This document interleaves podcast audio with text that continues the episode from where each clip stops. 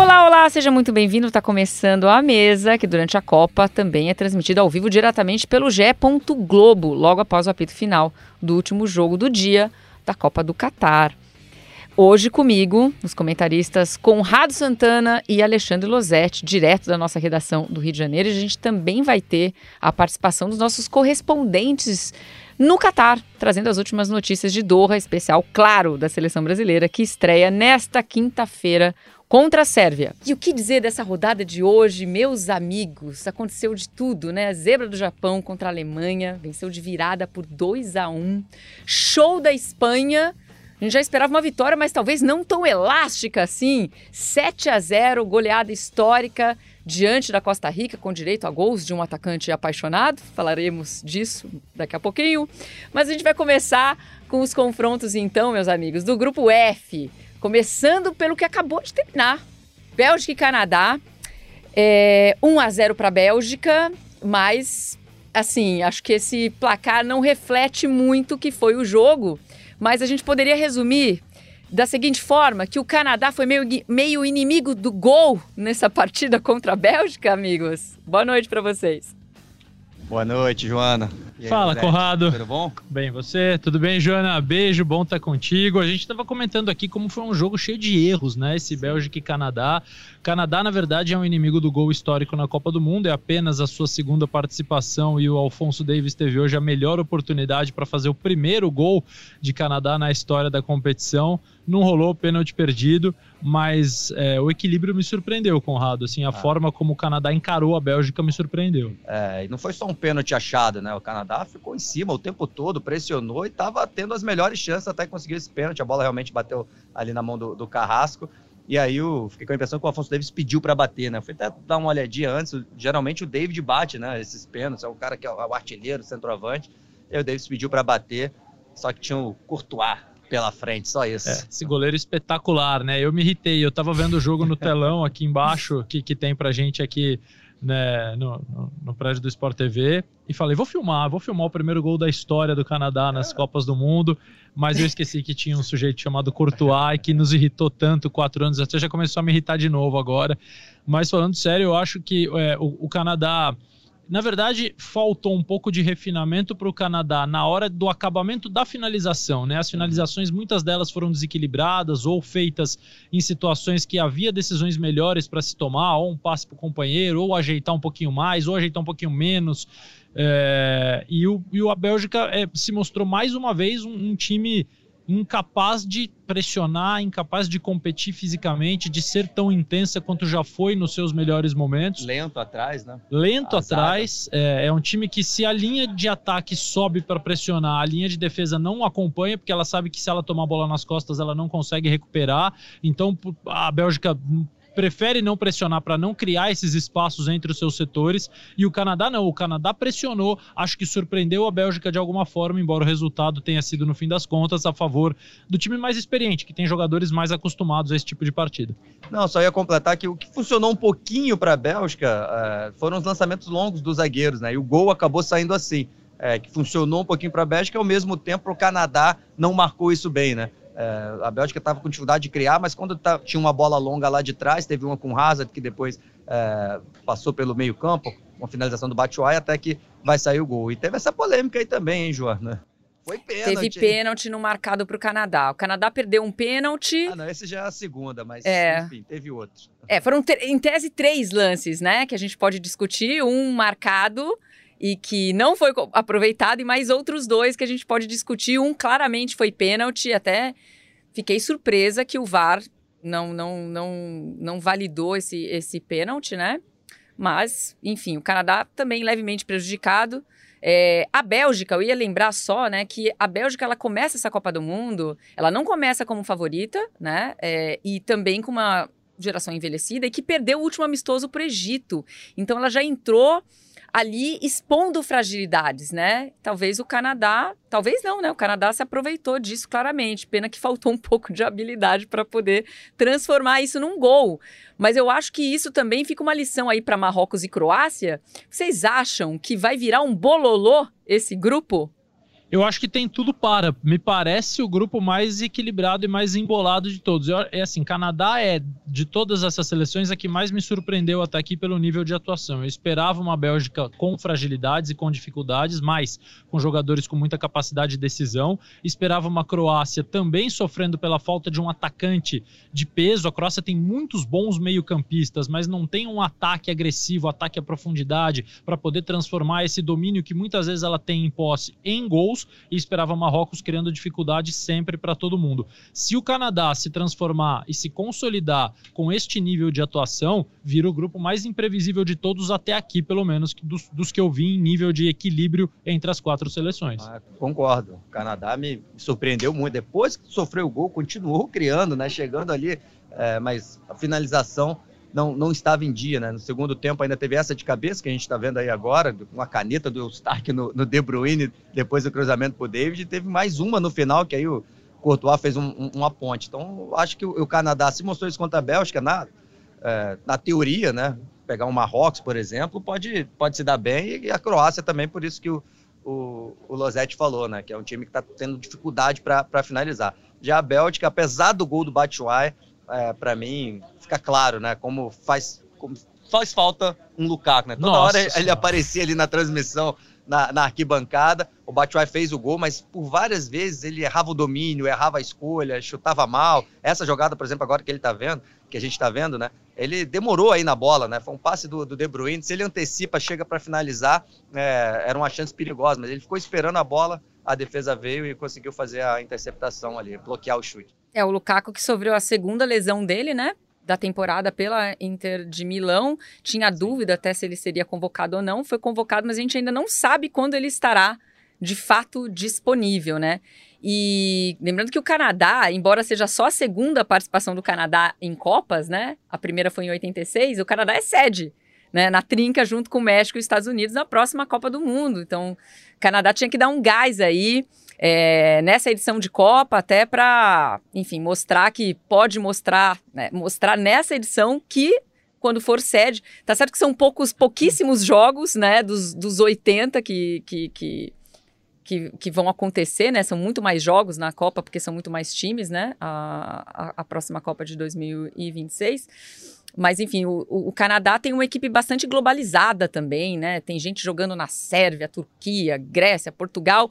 E a maioria, se não me engano, é na Bélgica, inclusive, né, gente? Tem gente de todos os cantos no time do Canadá.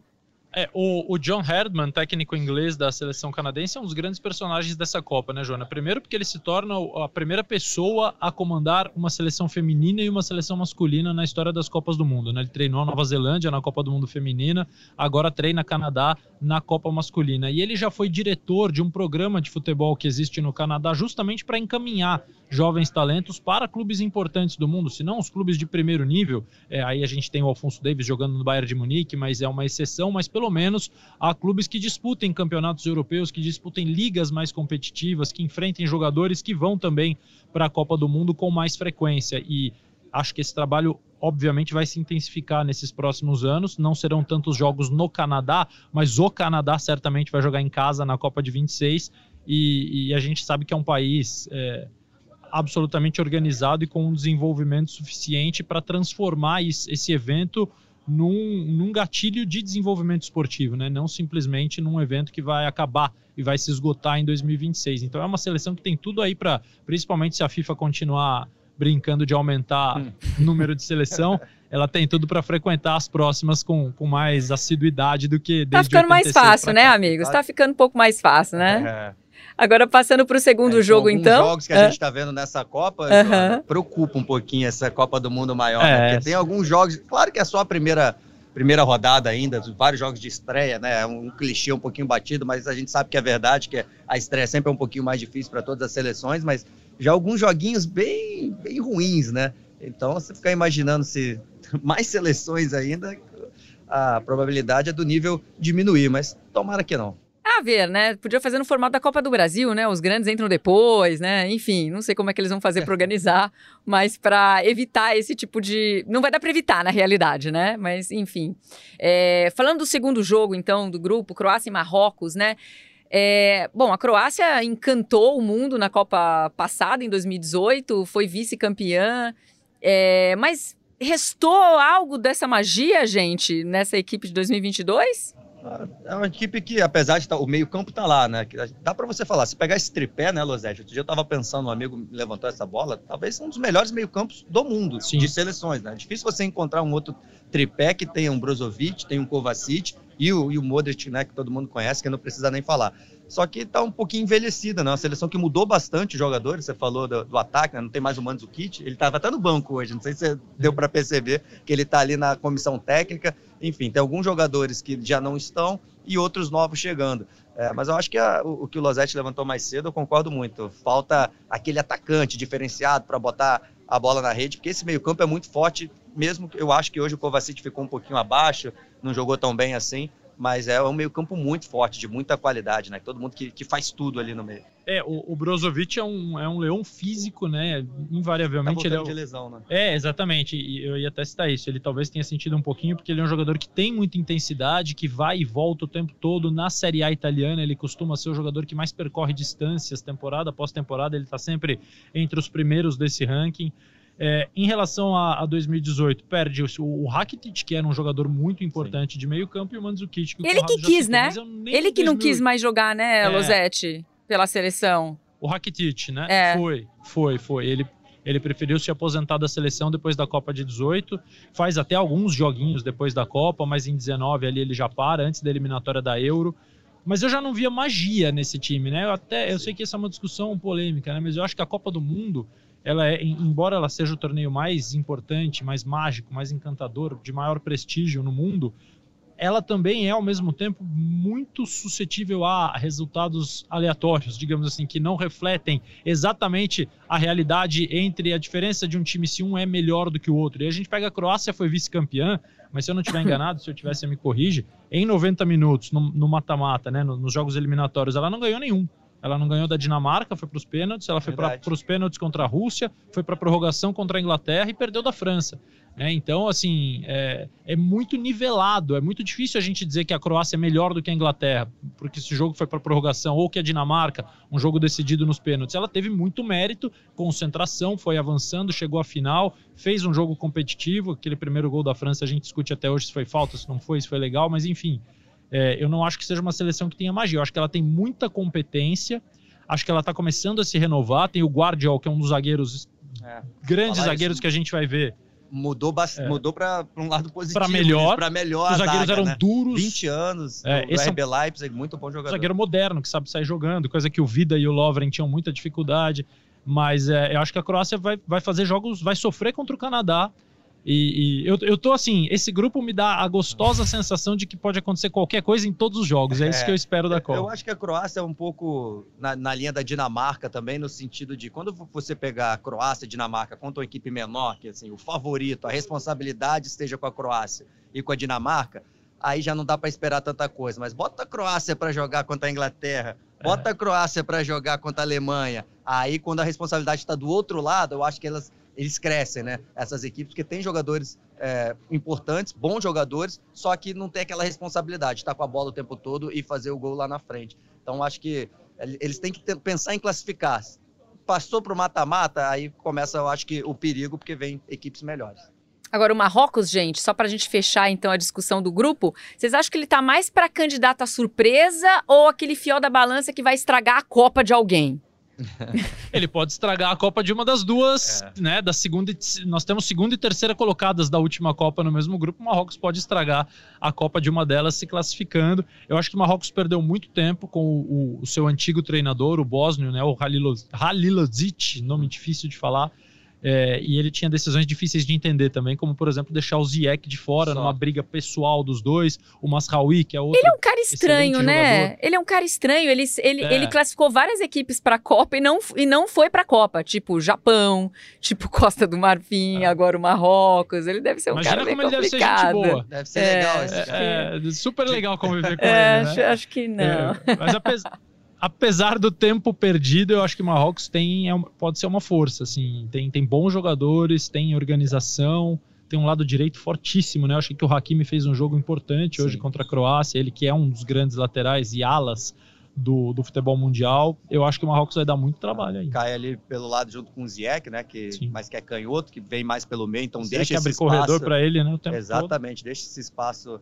pro, pro Hakimi. Mas foi um joguinho também chatinho. Mais ou né? menos. Foi um jogo mais É. ou menos. enjoado, mas assim, pro Marrocos, o empate contra a Croácia numa estreia. Nada ruim, já- né? Acho que o pessoal deve estar feliz lá pra pra encher o saco dos outros. Vai que, se passar de fase, já seria um baita feito do, do Marrocos Nesse Passa- grupo ainda, né? nesse grupo, que ainda tem Bélgica. E pelo que a gente viu da Bélgica hoje, tá todo mundo ali. Opa, se o Canadá fez esse salseiro aí, dá, dá para mim também. Então, por isso que eu acho que esse grupo tá, tá bem aberto. Depois de, de assistir as partidas, né? Dá pra gente ver que não, não tem ninguém favorito. O bolão, se o pessoal pudesse mudar, né? Que às vezes a maioria dos bolões a gente já colocou todos os resultados antes. né? Se desse pra mudar, eu já ia mudar alguns resultados ali. É, eu errei tudo até agora e acho que eu continuarei errando, Eu meus amigos. Eu só apostei que a final vai ser Brasil e Argentina. E como a Argentina perdeu, pode ser que passe como segunda do grupo, Ah, então. é. Então pode ser que isso aconteça, de fato. Vamos, vamos ver o que vai acontecer. Agora, passando para o grupo E, Alemanha e Japão.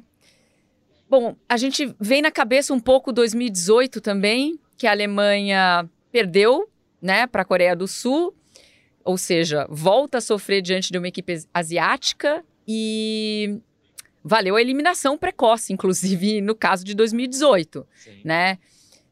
É uma maldição, gente, porque se ficar é, é, fora é, é, também dessa disputa, se cai a Alemanha, ela vai estar seguindo os passos da Itália, que foi campeã em 2006 e depois caiu na fase de grupos em 2010, 2014 e nunca mais foi vista depois disso na Copa do Mundo. Então a Alemanha está indo pro, pro mesmo caminho. Olha a maldição do 7x1 aí com a Alemanha, gente. Cara, o, o, o pior, Joana, não sei se vocês concordam. Cara, a Alemanha fez um baita primeiro tempo. A Alemanha tava jogando muito Fez. bem, fez o gol, teve chance. E não, é nem só o primeiro tempo, boa parte do segundo tempo também tava chegando, goleiro pegando. É, o Gundogan deu um chute colocado na trave. Só que aí do nada, acho que não dá pra dizer 13 só do nada, eu acho que é finalizações só no primeiro tempo. times. 13 Olha aí. contra duas, Jogando bem, né? 73% de posse de bola. É. principalmente o lado esquerdo ali, que o Japão marcou muito mal. É, o, o Ito, né, que era o meia ponta pela direita, não estava acompanhando o Raul, né, que era o lateral esquerdo. Só que quando a Alemanha tinha a bola, ele era praticamente o ponta esquerda, né, um atacante por ali. Então a maioria das jogadas saíram por ali, inclusive o pênalti. Mas aí no, no segundo tempo o Japão mexeu nisso, né, colocou ma- mais um zagueiro, mais um defensor, é, anulou essa boa parte desses ataques pela esquerda. E também eu acho que do outro lado, Losetti, tirou o Havertz, é, tirou o, o, o Maziala, né? O Musiala, o moleque que estava jogando muito bem. Eu achei que não mexeu tão legal assim o, o Flick pelo lado da Alemanha. É. Primeiro começar pelo, pelo dado que a Joana deu, antes de entrar no jogo de cabeça. A Alemanha, dos últimos quatro jogos que ela disputou em Copas do Mundo, né, os três de 2018 e o de hoje, ela só venceu um, que foi justamente o jogo contra o europeu, o único jogo contra uma seleção europeia, foi a Suécia em 18. No mais, ela perdeu para o México, perdeu para a Coreia do Sul e perdeu para o Japão. E aí eu fico pensando se tem alguém na Alemanha que fica dizendo, ah, tá vendo? Fica jogando contra o europeu, não adianta nada. Temos que enfrentar a seleção asiática, temos que enfrentar a seleção da CONCACAF para ver se a gente é bom mesmo. Durante né? o ciclo, né? Exatamente. Aí fica jogando com a Suécia, não adianta nada. Porque é, eu tenho, e eu, eu, eu digo isso há muito tempo, em, em- não em defesa, porque eu também sou um crítico disso, né? Mas quando se diz que o Brasil precisa enfrentar mais europeus para ter uma noção real do seu nível, eu concordo, mas eu acho que a ausência de jogos mais frequentes entre seleções de diferentes continentes é prejudicial para todos, Sim. inclusive para os europeus. Porque eles também, por mais internacional e globalizado que seja o futebol hoje, é uma diferença de escolas, de estilos. Quando a Alemanha vai jogar com o Japão, com o México, com a Coreia do Sul, com Gana, com a Argélia, como jogou com as duas em 2014, ela sofre como outros europeus sofrem, como o Brasil sofre, como asiáticos sofrem, né? Porque o futebol de seleções está virando um, um grande estadualzão, ou vários grandes estaduaisões continentais, assim, né? Joga todo mundo ali e depois, a cada quatro anos, é um espanto quando se enfrenta um, um jogo totalmente distinto do seu ou que pode te apresentar soluções como as que o Japão apresentou. Né? Então, acho que a Alemanha vem sofrendo um pouco com isso. É, acho que o Hansi Flick foi muito mal na partida, foi o treinador, talvez o trabalho de campo pior que a gente viu nessa Copa até agora de um treinador. O Gundogan e o Kimmich controlavam a partida completamente no meio campo. tinham a posse. A Alemanha mostrou algumas fragilidades defensivas já no primeiro tempo, sofre um gol em impedimento do Maeda, é, com muito pouca gente atrás da bola e sem pressionar. Isso a Alemanha é um problema desde 2018. A Alemanha. Eu ia falar que esse comecinho lembrou até o jogo contra o México. É, ela perdeu tomando contra-ataque. Exatamente. Ela perde a bola e aí ela não tem gente suficiente atrás. Então, qual seria a solução?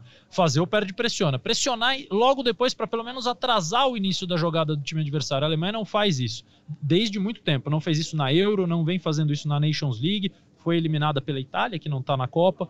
É, então essas fragilidades já vinham se mostrando, mas o controle no meio campo compensava. A partir do momento que você perde esses jogadores e o, o técnico do Japão, o Moriaço, dá um show nas substituições, ao contrário do Flick, o Japão começou a predominar na, na partida.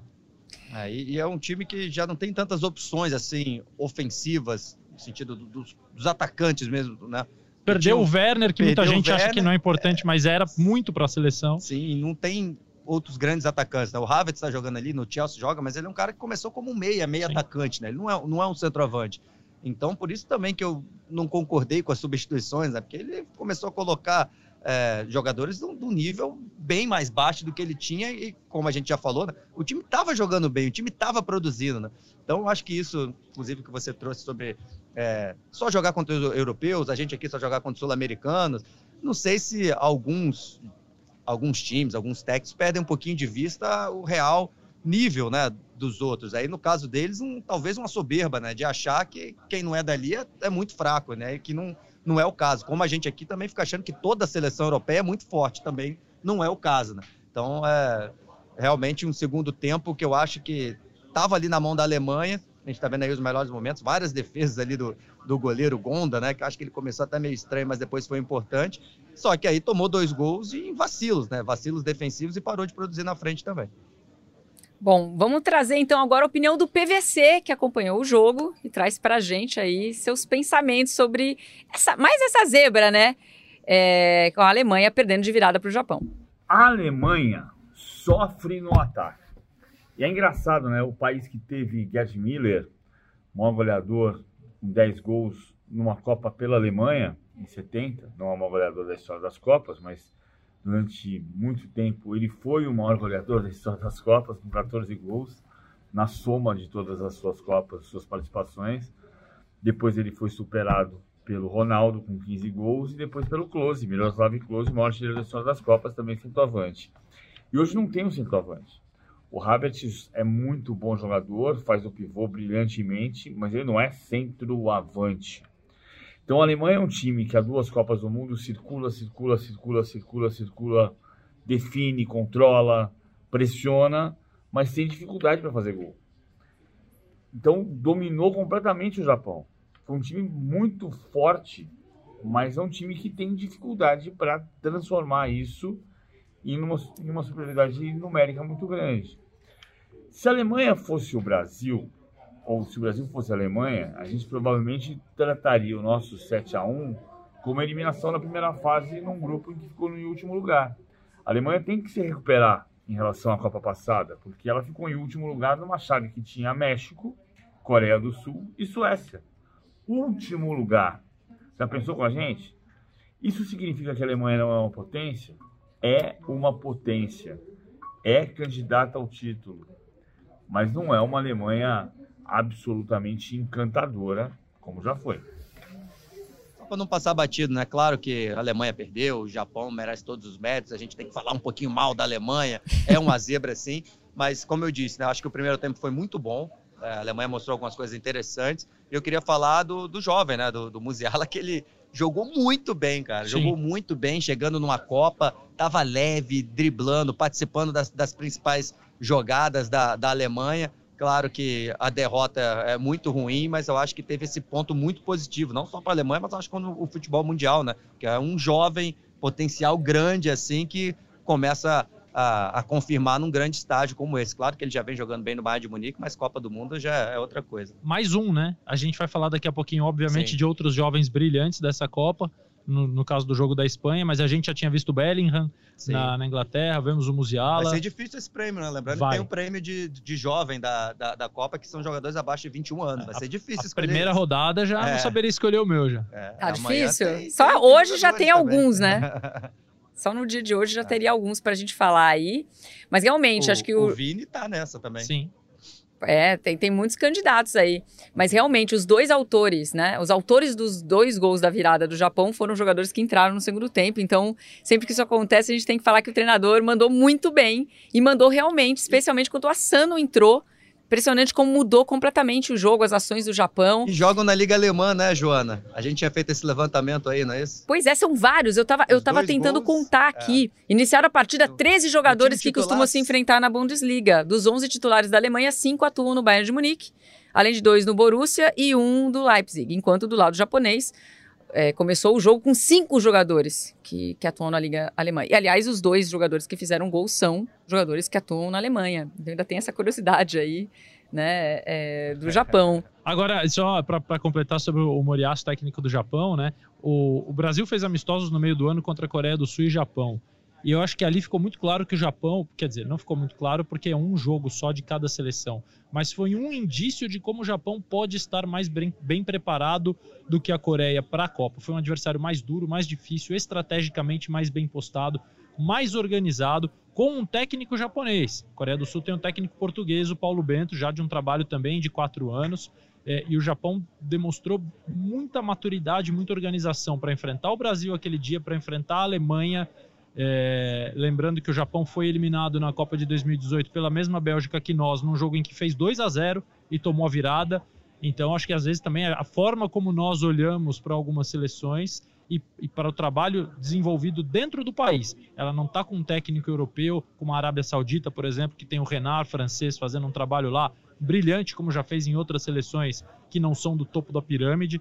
Né? O Japão tem um treinador japonês que hoje deu um show, repito, nas substituições, não só pelos jogadores que entrou. Ele adota cinco, uma linha de cinco atrás, consegue neutralizar o ataque alemão pela esquerda até certo ponto, usa esses jogadores para atacar, consegue gerar superioridade, atacar o lado frágil da defesa alemã. Ele não montou um time só para perder de pouco, como Sim. parecia que seria no intervalo.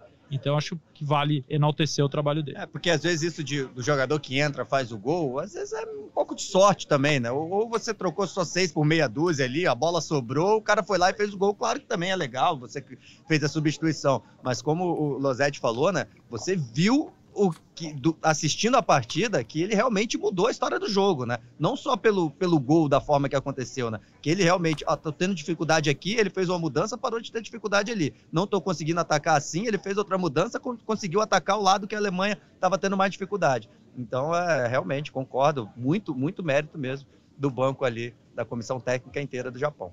É, lembrando que o Japão ele se classifica para a Copa desde 98, né? É, possui uns times é, com alto poder de contratação, por isso que a gente vira e mexe e vê treinadores é, brasileiros passando por lá, é, jogadores também, então é um grande mercado muito conhecido pelos brasileiros, mas ainda falta, né?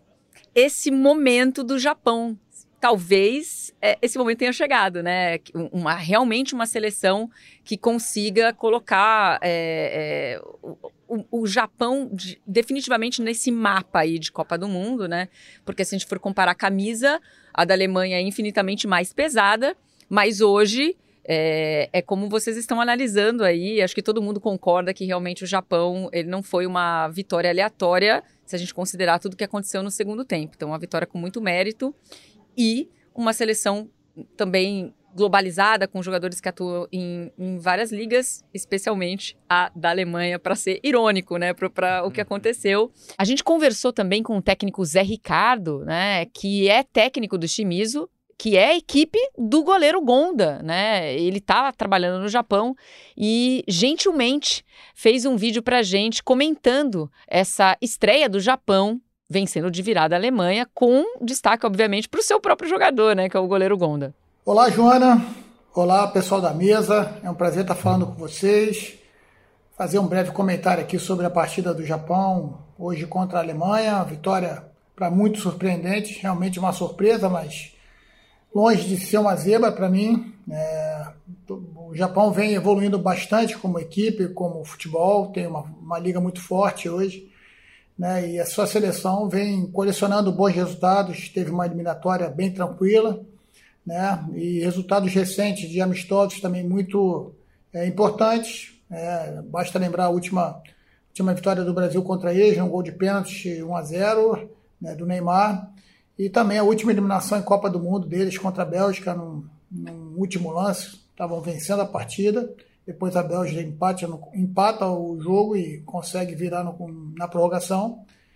E hoje fez mais uma vez uma boa partida, principalmente no segundo tempo. Né? Primeiro tempo, a Alemanha poderia ter definido a partida, mas com as trocas que foram feitas, não só estrutural, também como jogadores, pelo seu treinador, que é um treinador bastante corajoso, tem uma, uma, uma carreira bem, bem legal aqui é, essas trocas fizeram a equipe mudar a sua postura, começaram a incomodar a equipe da Alemanha, criar as oportunidades e, no meu ponto de vista, foi merecidamente saiu vencedora. Né? Contou com uma tarde inspirada do, do Gonda, né? que é um atleta que eu conheço bem, trabalho nesses cinco meses com ele, que estou lá no Japão. Tem uma, um senso de liderança muito grande e também é muito frio é, quando o atacante está próximo dele. E juntando tudo isso e também muita, é, muita coragem, muita determinação que marca sempre as equipes japonesas, com alta qualidade técnica e de fundamento, fez com que a equipe conseguisse uma vitória hoje. Né? Então, na torcida para que o Japão continue é, bem na Copa, passe, passe de fase e possa ir longe também na competição. Valeu? Um abraço, Jona. Prazer falar com todos vocês. Fica com Deus. Agradecendo o Zé Ricardo por essa participação aqui com a gente numa mesa. Você viu o videozinho da festa? Você viu, Joana, o videozinho da festa no. Acho que é em Tóquio, eu não sei que cidade que é. Não vi. Tá, tá, uma, multi... tá uma multidão na rua e eles têm, têm um monte de gente de um lado da rua e um monte de gente do outro lado da rua. E não tem nenhum carro passando, mas eles esperam o semáforo de pedestre abrir, aí eles se confraternizam. Então eu acho que isso resume a disciplina que você está falando sobre o povo japonês. A gente viu a festa ali no final do jogo, né? Muito legal. Parecia que era uma classificação, né? Parecia que tinha passado de, sei lá, ganhado um mata-mata. Foi a primeira vitória, né? Ganhado a Alemanha, né? Foi, foi, a primeira vitória do Japão na, na Copa, certo? Na história das Copas. Não, foi? não, não, não, não. não. Na primeira, Copas, não. não. Foi a primeira vitória de virada do Japão na história das Copas. Então, desculpe, desculpe, Mas Japão. Vencer uma Alemanha, né? que é, é, uma das maiores seleções, né? Pra é. junto com, com Brasil e Itália. Então, vale demais, né? E a gente viu o gol, daqui a pouco vai passar de novo o gol. Talvez da, tenha sido a maior. É, ah, com certeza. Ah, isso a eu não tenho a menor dúvida. Do jeito que foi, tava sofrendo. Já tinha gente falando, ah, mas também a Alemanha tá passeando porque o Japão é muito fraco. No é. primeiro tempo tava nesse nível.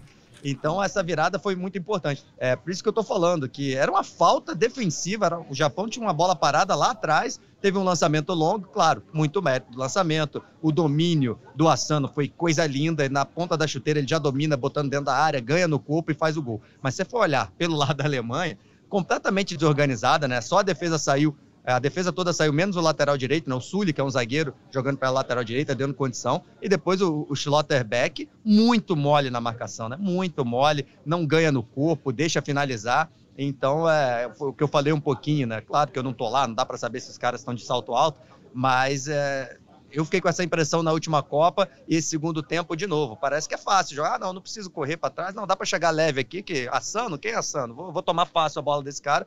E não foi o que aconteceu, né? Então acho que a Alemanha tomou um gol ali andando, né? Sem sem levar sem competir. Part... sem competir, é isso, que dá a impressão até que estava desligado, né? Jogando um, um amistoso, mas era a Copa do Mundo, tomou a virada. Eu gosto de zebras, gente. Acho que todo mundo se diverte com, ah, com é esses bom, né? momentos. É bom, né?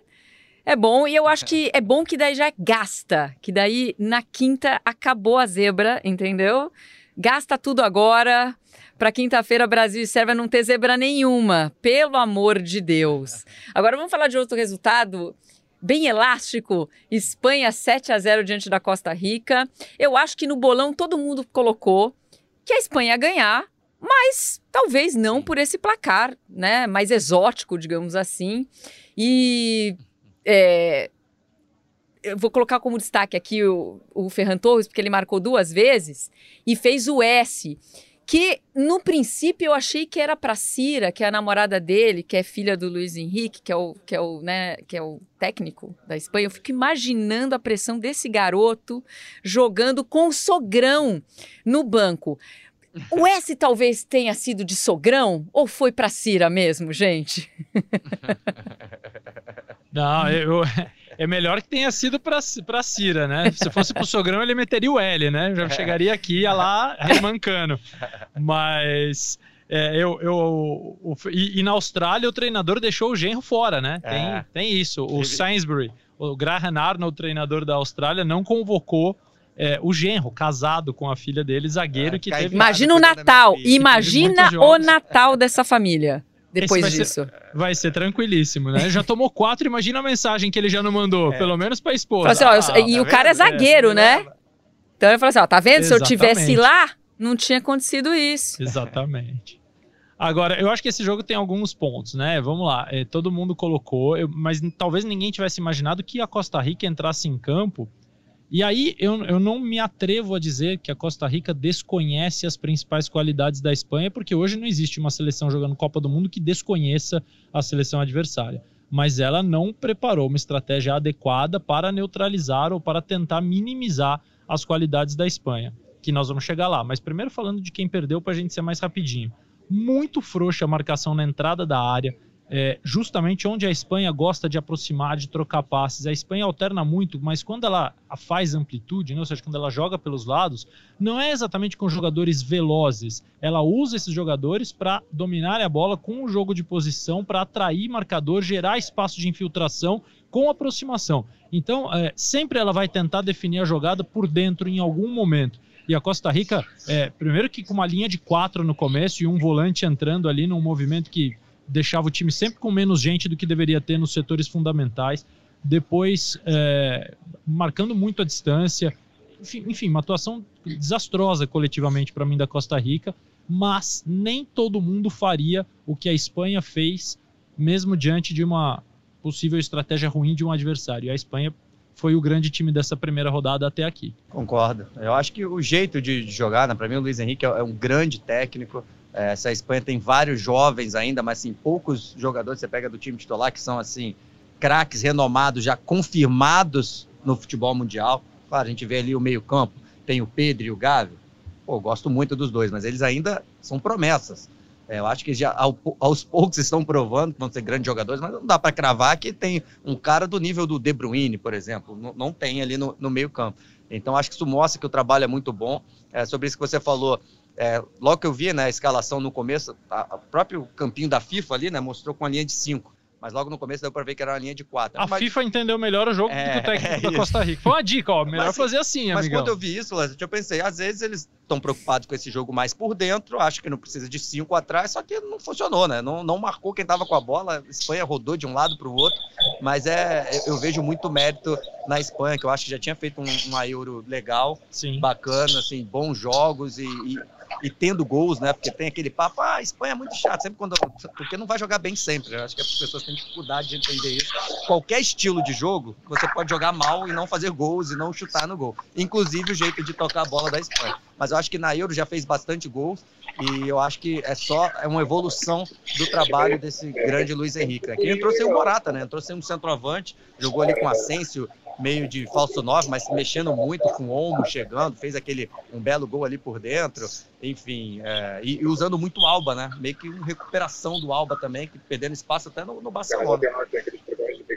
É, e, e, eu acho que a grande diferença da Espanha e, e, e o que nos leva a usar aquela expressão que para mim não deveria nem ser mais usada, que é o tic-tac, porque o próprio autor do que é. seria o tic-tac diz que não gosta disso, que não é nada disso, mas o que talvez nos leve a adotar isso para o futebol da Espanha em relação a outras seleções que costumam ter muito domínio de posse de bola, seja o fato de a Espanha, ao contrário dessas outras, é, para ela não tem o passe que não tem efeito todo passe para o time da Espanha tem algum efeito. Ela prefere fazer o passe para um jogador que está aproximado é, do que controlar, dominar, mudar a direção, olhar para um lado. Enquanto muitos times fazem isso para procurar, o jogador da Espanha não. Se ele já não viu a primeira posição do passe, ele vai dar o passe de lado, ele vai receber atrás, ele vai girar, ele vai circular. Não considera que isso seja uma perda de tempo e consegue transformar isso depois numa infiltração ou num passe mais vertical, encontrar um espaço melhor.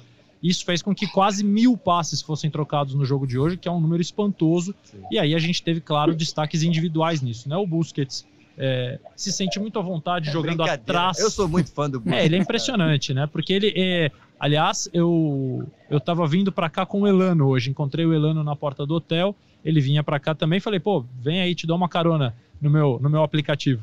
aí ele, vinha, ele chamou o Busquets, a gente veio conversando no caminho, o Elano que tá agora no troca de passo, mas não vai lá ver ele não, fica aqui com a gente, depois você vai. Aí é, ele falou assim, não, o Busquets é o 10 invertido. É, é, o 10 jogando atrás Primeiro dos outros meio-campistas, né? Então, é, é um cara que... E ele se sente muito em casa jogando com o Pedro e o Gavi à frente dele, porque ele deve se lembrar muito de Xavi Iniesta, a inspiração da formação do conceito é a mesma, não significa que sejam jogadores iguais, mas o conceito é o mesmo. Teve o Rodri jogando de zagueiro, que era algo que vinha se ensaiando, mas não sabíamos se o Luiz Henrique teria coragem de fazer na Copa do Mundo. Agora a gente não sabe se ele vai ter coragem de fazer contra a Alemanha. Eu acho é. que vai, porque eu acho que ele é um cara que oferece estatura na bola aérea, bom posicionamento de cobertura e uma saída de bola espetacular. Então a Espanha fez um jogo impecável. O, o Luiz Henrique falou, ele foi perguntado na coletiva sobre o Busquets. Será que o Busquets já não está muito velho para mais uma Copa? Basicamente a pergunta foi mais ou menos por esse lado. A resposta dele é: eu estou conversando para o Busquets já pensando na próxima Copa. Eu quero que ele jogue mais uma Copa. Aí ele falou: seja da forma. Aí depois ele respondeu, né?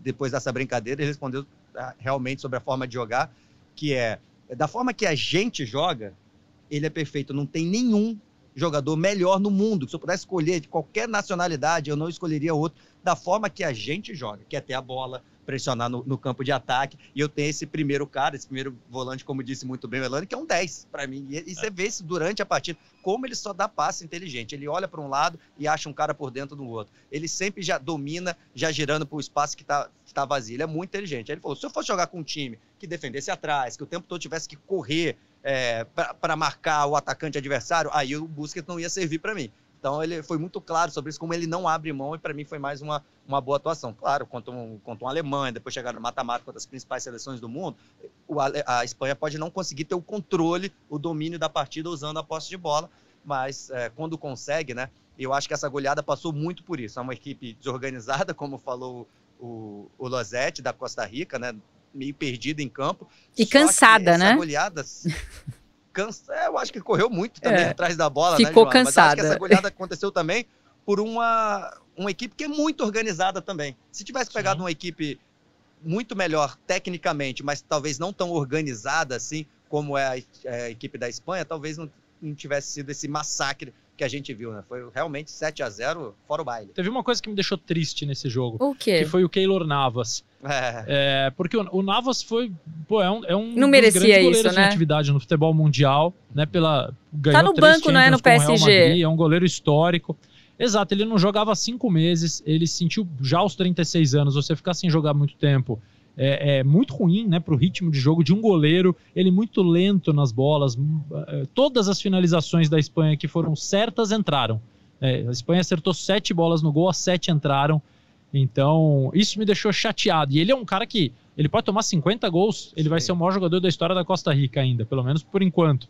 Mas. É, é pô, um time envelhecido, né? É. Acho que o, Costa, o, Navas mostra bem isso também, fiquei chateado, mas aí o Campbell, que já fez sucesso, o Brian Ruiz tá no banco, né? É, um é. dos caras que já foi muito importante. Mas eu, eu aqui no meu coração mole de Copa do Mundo vou torcer pro Navas pegar tudo nas próximas duas rodadas.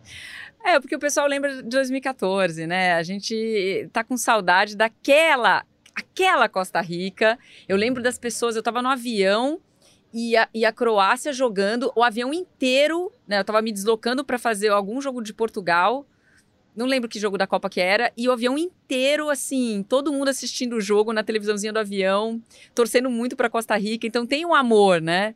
Ficou ali uma sensação, mas de fato, eu usei o termo cansado, mas é, é até um trocadilho com com a palavra envelhecido, na verdade, né? Que não tem como aguentar realmente esse ritmo da Espanha. O PVC comentou esse jogo e ele fez um seguinte comentário que acho que mostra bem o que foi esse jogo. Se a Costa Rica quiser jogar, tem que levar sua própria bola, porque ali com a Espanha não tá rolando. Tem que ter a sua, entendeu? Tinha que ter duas Foi bolas isso. ali, né? Muito Foi bom. isso. É, falou que quem é, ele falou quem vai jogar contra a Espanha tem que passar no shopping e comprar uma bola, porque a outra ele não vai, não vai ver. Foi, é, exatamente isso que a gente viu acontecer. Então fica aí alerta com a seleção da Espanha, podem falar o que quiser. Ai, mas é a Costa Rica, gente. Dane-se. É a Costa Rica, mas é, a gente viu aí como a Espanha vai jogar essa Copa do Mundo e como, e como é bonito, como é gostoso de ver a Espanha jogar. Então aí fica esse alerta ligado aí de favoritismo aí, de time que vai ser gostoso de assistir, como a gente já esperava. Talvez um pouco até melhor do que a gente esperava, né? Então foi muito legal. Vamos falar de seleção brasileira então, gente, porque tá chegando o momento da estreia nessa quinta-feira. A gente fez seu último treino, a gente já tem praticamente certeza do time que vai entrar em campo, já, se, já sabemos que Thiago Silva será o capitão. Vamos trazer o Caemota, que está no Catar e vai poder falar com a gente aí, trazer as últimas informações. Tite ligado aí nesses jogos, né? A seleção brasileira acompanhando as partidas enquanto não estreia. Acho que estão ficando lições importantes para a seleção brasileira para essa estreia, né, Caê? Fala, Joana. Fala, Losete, Conrado. Pois é, até vou começar aqui da última resposta do Tite na coletiva é, dessa quarta-feira aqui em Doha, onde nosso comentarista, o Maestro Júnior, pergunta a ele que tipo de reflexão, que tipo de lição que ele, que ele teria após a derrota é, argentina, da Argentina para a Arábia, e ele falou, realmente ficou muito reflexivo para entender esse movimento aí que está acontecendo nesse início de Copa do Mundo, algumas seleções tendo dificuldade é, contra adversários que não se imaginaria é, na, na, primeira rodada. Estou aqui no centro de mídia do estádio Ahmad Bin Ali, acho que é isso, é onde a, a Bélgica acabou de vencer o Canadá, mas numa partida onde foi extremamente é, dominada na maior parte do tempo. Então acho que por mais que não tenha sido uma zebra de resultado, para mim foi uma zebra de performance e tudo isso é, o Tite deixou claro que ele tem ficado em estado de alerta, por mais que o Brasil tenha pela frente um adversário que está longe de poder ser considerado zebra. Né? Acho que a Sérvia, não só é, no grupo do Brasil, como ali é, entre as 32 seleções dessa Copa do Mundo, acho que junto com a Dinamarca, na minha opinião, modestamente, acho que é das que podem surpreender. Então o Tite bateu muito nessa tecla hoje na coletiva, passando a limpo aqui a nossa quarta-feira. Foi uma quarta-feira onde o Tite e o Thiago Silva deram entrevistas coletivas aqui para gente. É, o Tite falou bastante da questão do time, né? A gente tentou tirar dele ali que ele falasse, que ele, que ele é, verbalizasse mesmo essa escalação. Ele disse que por ele ele falaria, mas que os auxiliares dele convenceram a não fazê-lo. Até brincou com, com o Kleber Xavier. Mas nós trouxemos já aqui no GE ao longo da terça-feira que a escalação será mesmo é, com o Vinícius Júnior é, aberto na esquerda, com o Paquetá como segundo volante, aquilo que a gente debateu até com o Barbieri dias atrás, Barbieri que foi o primeiro a escalar Paquetá nessa função, né? Então é, é esse Brasil aí que vai para cima da Sérvia mesmo, utilizando o que ele tem de melhor. É, perguntaram também a Tite a questão da mudança de característica, da mudança é, é de estilo de futebol que ele está acostumado a montar as suas equipes, e ele falou que sim, é, dependendo dos talentos que ele tem na mão, ele vai sim adaptar e buscar alternativas, alternativas para colocar esses, esses, talentos em campo. E é o que está acontecendo, colocando Vinícius Júnior, Rafinha, Richardson, Neymar, Paquetá, que está longe de ser um volante defensivo. Então fica aí é, é, essa reflexão do Tite. Tite falou também que está muito mais tranquilo, está encarando com muito mais leveza e naturalidade a segunda Copa do Mundo também. Eu perguntaram a ele se ele estava tão nervoso quanto antes da estreia é, na Rússia. Então foi uma entrevista é, bem tranquila, bem leve, bem no padrão Tite mesmo onde ele até arrancou algumas gargalhadas da gente quando, quando tinha uma pergunta mais é, um pouco ali, casca de banana, para ele entregar o time, e ele respirava e falava, hum, quase que eu caí nessa e tudo mais. Então foi bem legal assim, esse, esse bate-papo com o Tite é, aqui, aqui em Doha. Depois eu falo do Thiago Silva, senão eu vou deixar, vou falar 10 minutos direto aqui. Né? Vou jogar para vocês para a gente poder bater um papo. Pode mandar daí, meninos. Fala aí, Caio. Um abraço primeiro. É, eu acho sobre esse time titular, Lazete, primeiro que eu tô, eu tô assim, eu quero ver quando sair a escalaçãozinha, uma hora antes, eu quero confirmar. Mas, claro, confio muito em todos os amigos e os colegas que já estão aí praticamente cravando essa escalação. Mas eu acho que mostra muito essa resposta que ele trouxe pra gente, que os jogadores se escalaram. Apesar do estilo do Tite, ele ser às vezes um pouquinho mais conservador, ele já falou várias vezes, até sobre essa mesma escalação, ele busca equilíbrio, que ele usou o militão na lateral direita quando ele recuou no teste é, o Paquetá. Eu acho que isso mostra que são jogadores que estão muito bem, né? Isso mostra a fase do Brasil. Porque o Vinícius Júnior, é, claro que ele já teve bons jogos pela seleção brasileira, mas ele está se escalando pelo que ele fez no Real Madrid é, é, é uma pressão no técnico. Você vai jogar, ser um dos melhores jogadores do mundo hoje, pegou um top 10 ali, oitavo, com muita gente falando que você vai ficar mais em cima. É claro que você pode confiar na sua equipe, mas você vai. Você tem coragem de perder com o Vinícius Júnior no banco? É mais ou menos isso. Não estou dizendo que o Tite está abrindo mão é, das convicções dele, mas o Vinícius Júnior está jogando muito. Então você tem que achar um lugar para esse cara no time. E aí o Paquetá, mesma coisa. O Paquetá todas as vezes que ele jogou na seleção brasileira, ele foi bem em todas as posições, de volante pelo meio, aberto na esquerda, já chegou a jogar até pela direita também. Então o Tite falou: eu não posso também tirar esse cara do time. Vou abrir mão do que geralmente eu penso, vou tirar mais um volante e recuar o Paquetá. Eu acho que isso mostra os talentos realmente é, do Brasil. Os caras estão se escalando por estarem jogando bem. Então é muita gente jogando bem. Eu vejo isso como muito positivo para a gente começar a Copa do Mundo, se é que realmente vai ser essa escalação, mas eu, eu acho que sim. É, um abraço pro Caê, lá no Catar. É, eu, eu já tinha um indício de que esse era o time mais provável para, para a estreia, para o jogo contra a Sérvia, é, pelos estudos da comissão e dos observadores sobre cada um adversário. Já vinha falando isso até antes mesmo da convocação e agora é, eles confirmam, nossos amigos de lá, o Caê, o Bruno Cassus e o Rafael Zarco. É, eu, eu acho que ela é um desafio. É, o que ela traz de, de coisas boas, a gente já sabe. É você reunir muitos talentos no mesmo time. Talentos que vivem bons momentos. Não talentos que um dia já foram talentos. Não. Talentos que muitos deles vivendo o seu auge. Então, reuni-los numa seleção que tem, por princípio, ser ofensiva, ter a bola, se impor diante do adversário, é, é, um, é uma boa notícia. Agora, ela traz desafios. Um deles, a participação defensiva de todos esses jogadores. Lembrando que o Neymar é, vai ser o que vai ficar mais adiantado. O Richarlison vai ter que fazer uma pressão muito eficiente. O Vinícius e o Rafinha vão ter que acompanhar, é, porque os alas da Sérvia, principalmente o Zivkovic pela direita, têm a tendência de apoiar muito. Então, é, acho que é uma escalação que traz desafios, mas desafios que nós somos capazes de superar. por dentro também, né? Sim, exatamente. Só vou completar o que eu, então, que o Lozete ia falar, porque a questão do Paquetá não basta só querer, né? Porque às vezes quem tá em casa é um peladeiro. Ah, não, mas só voltar. Às vezes você quer, mas você não faz aquilo bem feito. Então o Fred tem um trabalho no meio-campo da seleção muito importante, não só atrás, né, quando o time está atacando e entra no campo do Brasil, ou, ou mas também no, na pressão ofensiva do Brasil, né, no famoso perde pressiona, que agora está todo mundo já acostumado com esse, é, com esse linguajar. Então ele é um cara de, de muito ritmo, né? Quando o Brasil tem a bola, quando o Brasil está sem a bola, então o Paquetá também vai ter que tentar ser esse motorzinho também para suprir o que o Fred faz de. O Fred não é titular à toa, né? O Fred tem grandes qualidades. Então, quando sai o Fred, o Brasil perde algumas qualidades ali que vai ser a vez do Paquetá tentar suprir isso, né? Mas eu acho que é uma ótima escalação e já contra o time mais forte, né? Que na teoria muita gente acha que é a Sérvia, já vai ser um grande teste para Muita coragem, né? Sim. Muita coragem, mas assim, eu até queria entrar um pouco aqui, só é mais uma opinião do que até levantar um debate, que eu acho que é um debate que no decorrer da Copa pode até e deve acontecer, né? É, Fala-se muito do Fred, mas eu acho que quem vem pedindo passagem aí, que a gente precisa ficar de olho essa função, quando por acaso é, o Tite optar por, por, tirar um atacante, ou botar no meio-campo um pouco mais é, é, é encorpado, acho que é o Bruno, né? Acho que é, entender, como vocês bem falaram, de se, de se escalar, de momento, de, de, time, de performance, o que o Bruno vem fazendo no, no, no Newcastle já há um ano, assim, acho que essa, essa posição de segundo volante aí, é, vale a gente ficar de olho no Bruno, mas aqui é, é mais gosto pessoal, especulação. continuando do que foi o nosso dia aqui, é, tenho, vocês têm uma chance para adivinhar qual foi a primeira pergunta na coletiva do Thiago Silva. Uma chance vocês têm só para adivinhar. Abraçadeira de capitão. A inteligência emocional, e falou-se é... de novo de Brasil e Chile. Oito anos e meio já se passaram. É, oito anos e meio é, depois ainda é um tema recorrente ali. O Thiago fica nitidamente desconfortável com essa situação, é, mas respondeu e depois, assim, é, foi uma coletiva também é, bem no padrão Thiago Silva. A gente até vinha falando aqui que, que o Tite e o Thiago são bem, é, tem características muito fortes ali na, na oratória, assim, né, e não fogem muito do que se espera deles.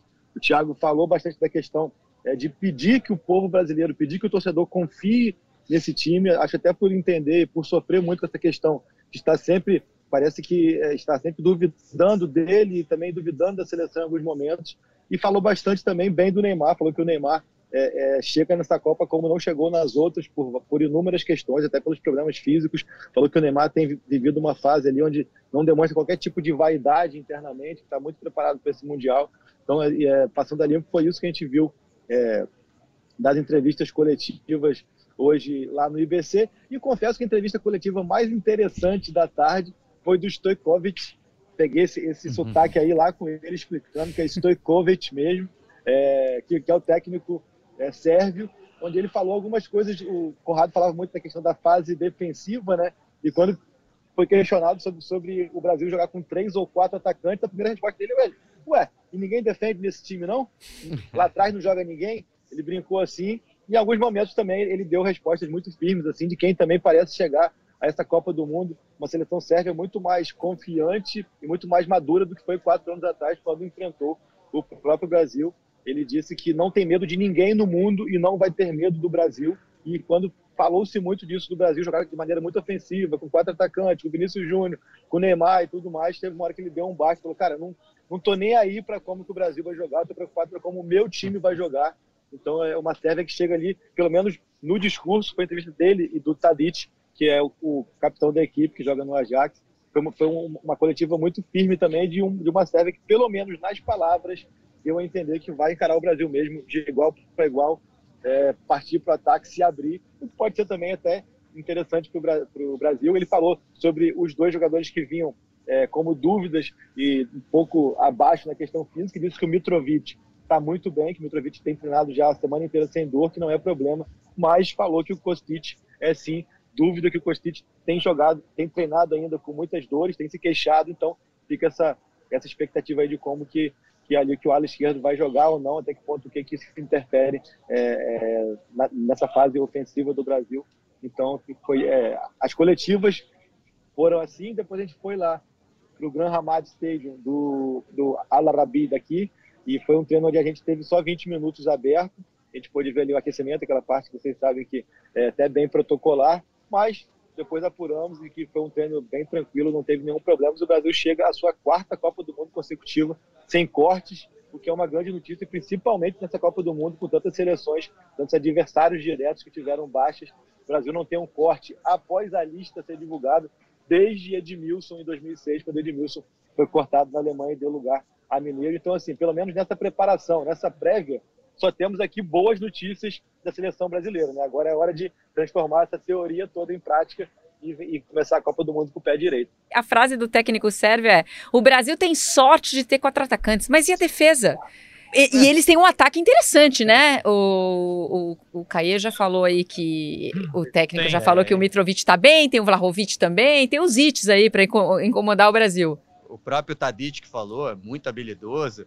Mas eu acho que ele tá mais na brincadeira. Se ele fosse algo que ele tivesse vendo como positivo, ele não claro. ia nem falar na coletiva. Eu vou não, ficar e... guardadinho aqui para atacar os o... caras, ninguém vai defender. Ele deve estar tá torcendo para ele mudar, o Tite mudar de ideia. E ele tá correto de ter essa confiança, Sim. porque hoje a Sérvia oferece a ele um cartaz, né? Jogadores que são protagonistas nos times. O Mitrovic, o Vlaovic, o Tadic, o Milinkovic Savic, meia, que até liderava o ranking de assistências no campeonato italiano, jogando pela Lazio. O Kostic, que talvez não jogue, pelo que ele disse está né, tá se recuperando ainda de problemas musculares, mas joga como ala na Juventus, seria um ala construtor também pelo lado na esquerdo da Sérvia.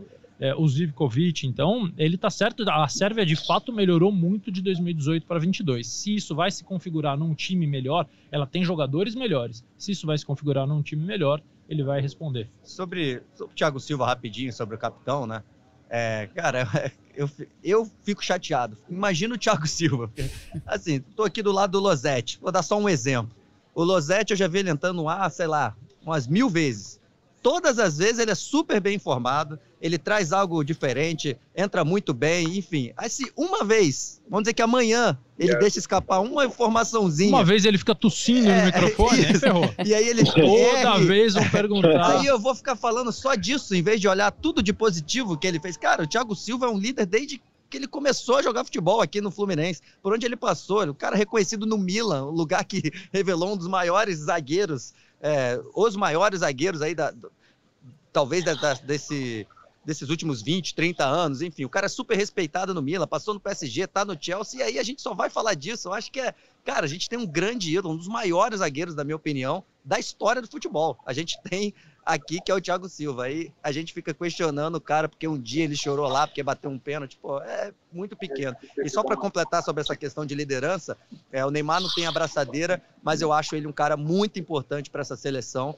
Acho que ele é um líder técnico. Ele é, para esses outros jogadores que a gente está falando, Vinícius Júnior, Rafinha, Paquetá, enfim, ele é para esses jogadores o que ele não teve na seleção. Ele nunca teve uma referência quando ele chegou para jogar numa Copa do Mundo. Os grandes caras, é, quando ele estava começando ali, todos pararam muito cedo. Adriano, Kaká, é, o Robinho, você pode pegar o Ronaldinho Gaúcho, já não mais no auge. Então, ele não teve essa figura chegando na, na, numa Copa do Mundo. E esses caras vão ter. O Vinícius Júnior amanhã se jogar mal, beleza, a gente vai poder um pouquinho conversar sobre isso, mas vai estar todo mundo falando, o Brasil perdeu, e aí, Neymar?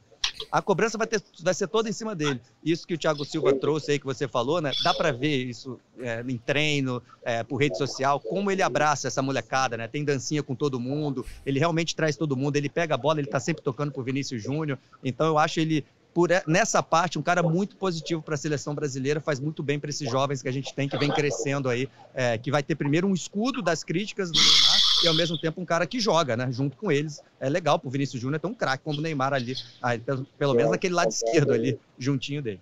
Ô, gente, em cima disso que o Caê trouxe, dessa dessa pergunta que sempre fazem para o Thiago Silva, marcando ele como essa coisa de fraqueza emocional. Vocês acham que a derrota da Argentina e a derrota da Alemanha, elas contribuem aí para o emocional do Brasil entrar um pouquinho mais leve?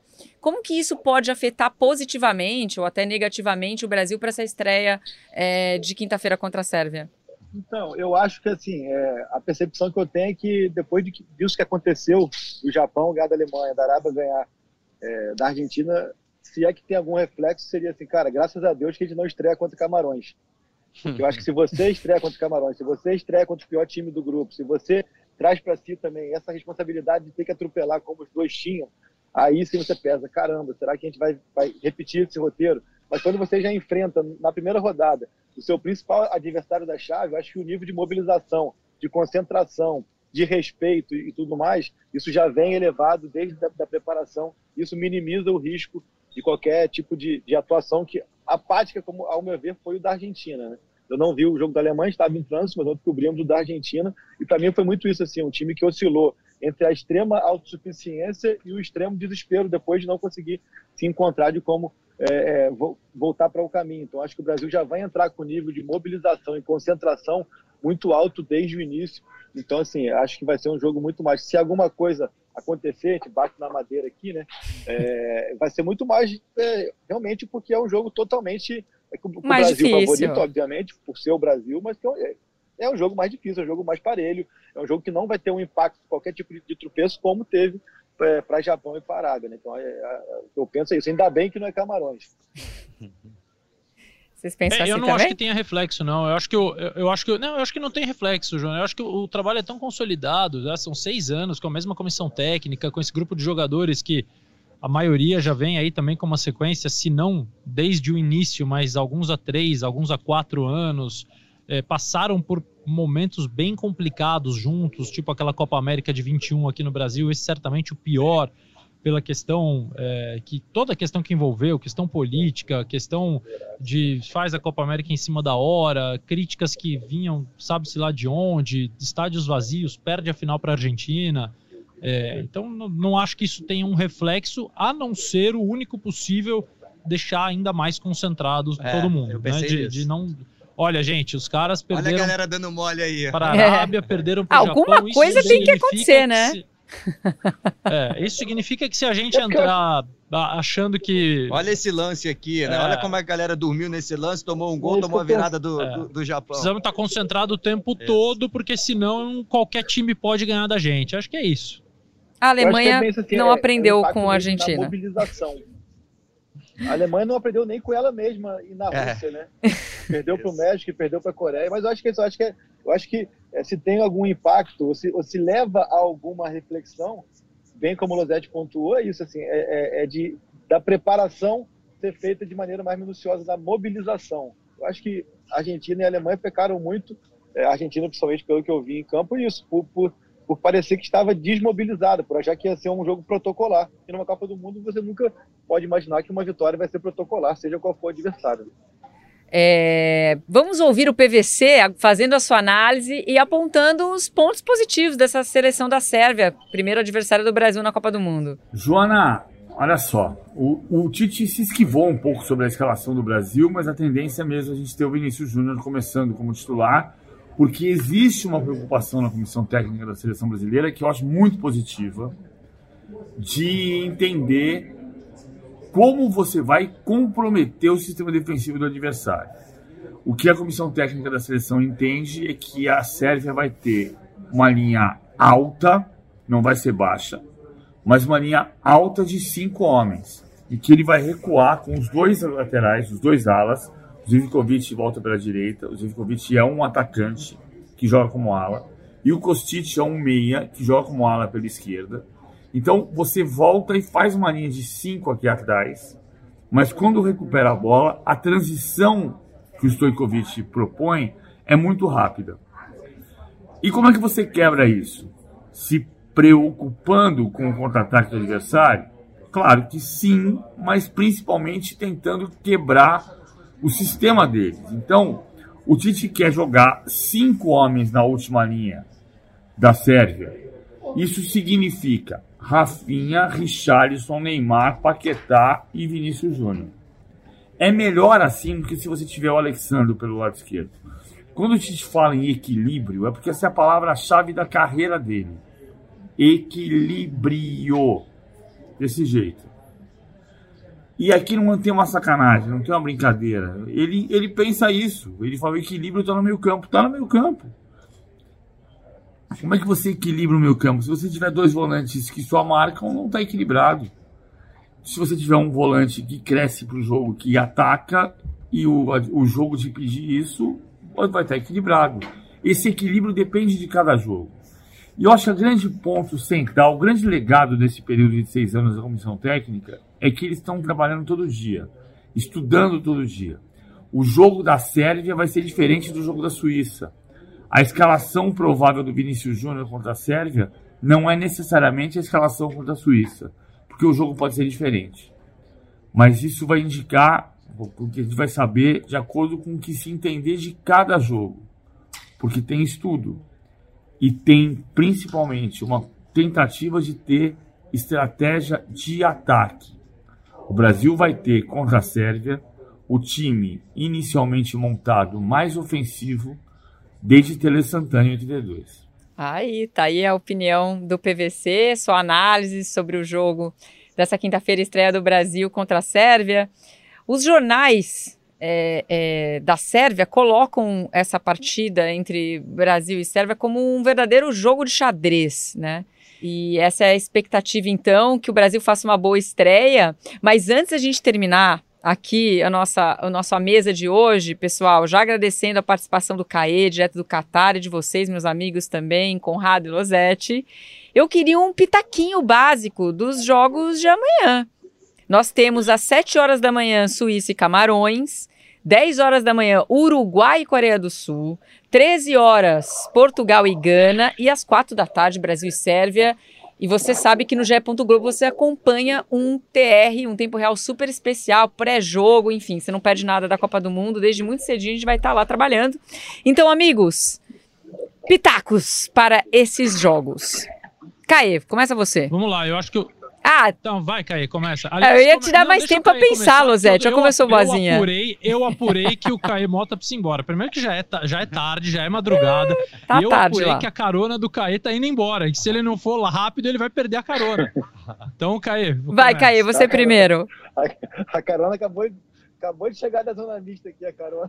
Não, não, não, não vou te atrapalhar de jeito nenhum. Eu sou, eu sou apaixonado por dois personagens que vão estar em campo amanhã, né? Então eu vou botar 2 a 0 Uruguai com ou, ou gol ou assistência de Jordian de Arrascaeta. E eu vou colocar 3 a 0 Portugal com hat-trick do Cristiano metendo sim, metendo Chile, Tipo, cala a boca, Manchester, quem manda sou eu. Brasil, vou colocar é. Vou colocar Brasil 2 a 2 a 1 porque acho que é importante também ter ali aquele é, para começar a Copa ligado. E pô, Suíça e Camarões jogam colete pro alto que der deu, mas botar aí 2 a 0 Suíça. Então, ó, antes do, do palpite do, do, do Losete do Conrado, vou dizer tchau para você não perder sua carona. Caê. Muito obrigada por participar com a gente Valeu, aqui numa mesa. Volte sempre, aliás, você voltará certamente. Então, um beijo, boa noite. Vamos lá. Certamente. Losete. É, tem que dar resultado? Claro. Achava que era nada. Não, na verdade, claro, na verdade, você é, podia ser só o vencedor, mas aí o Caê, o Caê subiu a barra agora. Então vocês vão ter que acompanhar. Ele baixou a barra, né? Porque resultado é, é a análise mais rasa que tem. É. Mas vamos lá, é melhor, mais fácil.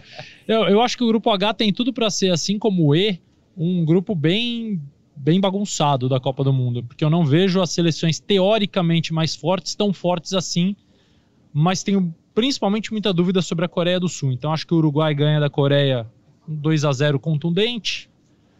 Portugal e Gana vai ser 1 a 1. O Brasil vai vencer a Sérvia por 1 a 0. Magrinho, e Suíça assim? e Camarões é o seguinte: assistam, porque eu comento, então assistam. Eu comento junto com eu, o Fábio eu, eu, eu, vou, eu vou te mandar um zap Júlio, que eu provar que eu tô vendo o jogo. Por favor, quem, quem tiver assistindo, mande mensagens, porque desde o início do pré, que começa às 6 da manhã, é, então eu tô meio que no fuso horário do CAE aqui. E, mas eu acho que é, eu acho Camarões muito frágil, apesar de ter bons jogadores. Teve muitas mudanças recentes. E, mas sei lá, 0x0 Suíça e Camarões. Não, 0x0 não, que eu já comentei ah, um 0x0. O Júlio é... vai me matar. 2x2. É, é, é, eu, eu acho que amanhã são todas essas, essas outras partidas, né? São para os teoricamente favoritos confirmarem, né? Então a Suíça, se quer alguma coisa, tem que ganhar de Camarões. O Uruguai, se quer alguma coisa, tem que ganhar da Coreia do Sul. E Portugal, mesma coisa, já ganha de Gana. Então, acho que vai dar para a gente ter uma ideia legal. É... Você sabe que isso não vai acontecer. É, pois é. Os, os quatro três, não vão ganhar, é, né? Pois é, bem. acho que não, não tá rolando. Mas eu, eu, eu, apostaria que Suíça também ganha de Camarões, 1 a 0 E aí, Uruguai, eu tenho dúvida, cara. Acho que é Uruguai, eu, eu vou inverter o que você fez. Também, acho que a Coreia contra o Brasil, principalmente, a gente viu, foi muito mal, mas eu ainda não tô com firmeza nesse Uruguai. Então, vou botar um empate aí de Uruguai, 1 a 1 e aí Portugal 2 a 0 Cara, tem muito talento no, no, em Portugal. Não consigo apostar contra Portugal, apesar Fernando Santos. A gente vê várias. O técnico, né, Fernando Santos, a gente vê várias partidas que o Portugal não joga tão bem assim, mas mesmo assim eu falo, cara, uma hora esses caras aí vão fazer alguma coisa, vai ter um passe, é um, timaço, drible, é um e, e vai sair alguma coisa. Então acho que Portugal vence por 2 a 0 Boa. Eu ah, nunca Brasil, dou pitaco, mas eu vou dar. Bem pro Brasil, tá? Vou botar Brasil... lá em cima, 3 a 0 3 a 0 Tô, tô, tô animado pra, pra abertura. Eu tô animada também. Vou meter logo um 4 a 0 É isso. Boa, Joana. Brasil boa. 4, serve a 0. E eu vou colocar Camarões 2, Suíça 1. Eu vou, vou postar na zebra. Alguma vai acontecer. Eu vou apostar em Camarões. Depois Mandou a gente bem. vai falar sobre isso. Uruguai e Coreia do Sul, eu concordo com o Corrado. O Uruguai tem uma rascaeta que a gente adora, mas não tá tão confiável, então vou colocar um a um. E Portugal e Gana eu concordo também. Vou meter um 3 a 0 de Portugal. Tô confiante. Que isso? Boa. O ataque de Portugal é de muito respeito. e eu acho que o Cristiano vai jogar mordidaço. Eu, Tô apostando eu, eu nisso. No, no, empate ali, Uruguai e Coreia, eu fui um pouco pelo coração, tá? Vou falar. Eu amo o som. Ah, eu gosto, eu gosto som. demais do som. Vai jogar com máscara, então eu vou torcer para ele fazer um golzinho. É bom esse garoto também, né? ele é bom. Bom, a mesa de hoje fica por aqui. Lembrando que nós estamos todos os dias ao vivo no GE. Globo, em áudio e em vídeo também. Então, o encontro é marcado logo após o apito final do último jogo do dia no Catar. Você fica com a gente. Então, até a próxima. Tchau, tchau.